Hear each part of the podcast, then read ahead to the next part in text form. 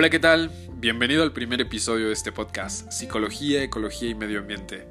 Como tópico inaugurador de nuestro programa, tenemos el cómo es que la psicología se relaciona con la ecología y el ambiente, y bajo qué circunstancias es que lograremos obtener un impacto positivo en la sociedad y dar solución a la problemática medioambiental a la que hoy día nos enfrentamos.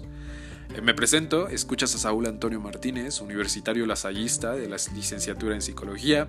Este proyecto llega a ti gracias a una investigación de psicología ambiental en la materia de procesos y expresión del pensamiento.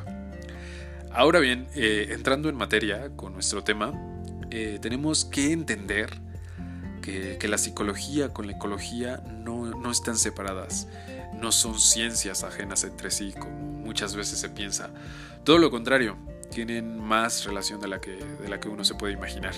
Su principal parentesco es que buscan el bienestar de las personas, su bienestar físico, emocional y social, y que este bienestar sea general, que, que, también contemplen las necesidades de la tierra, de los recursos naturales, de la flora y de la fauna, etc.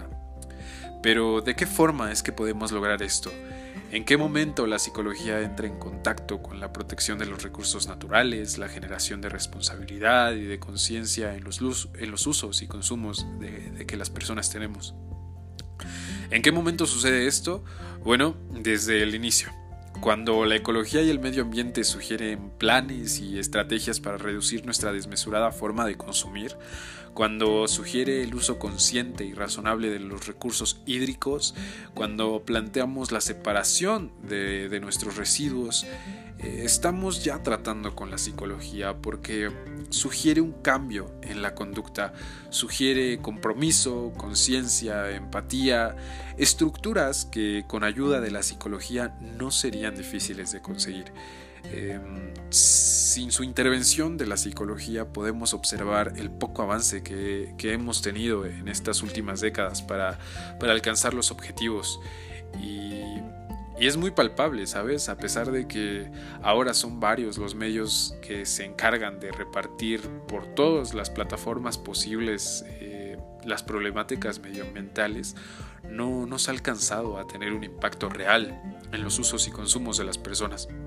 Puedo poner eh, un ejemplo que, yo veo a diario eh, en mi universidad, a pesar de que eh, mis compañeros, mis compañeras saben, conocen los riesgos y consecuencias que tiene en el ambiente el consumir productos en embalajes no biodegradables como lo es el PET, el unicel, todo tipo de plástico, de petróleo, se sigue consumiendo. La, la información está ahí, pero pero sigue sin ser suficiente para generar un cambio en el comportamiento de las personas.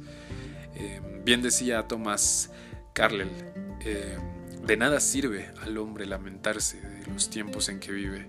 Lo único bueno que puede hacer es intentar mejorarlos. Y yo quiero hacerlo.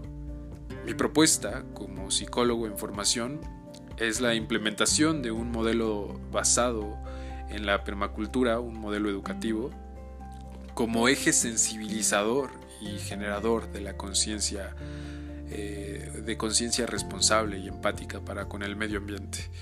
Eh, es de vital importancia poner manos a la obra, ya, ya no basta con abrir los ojos.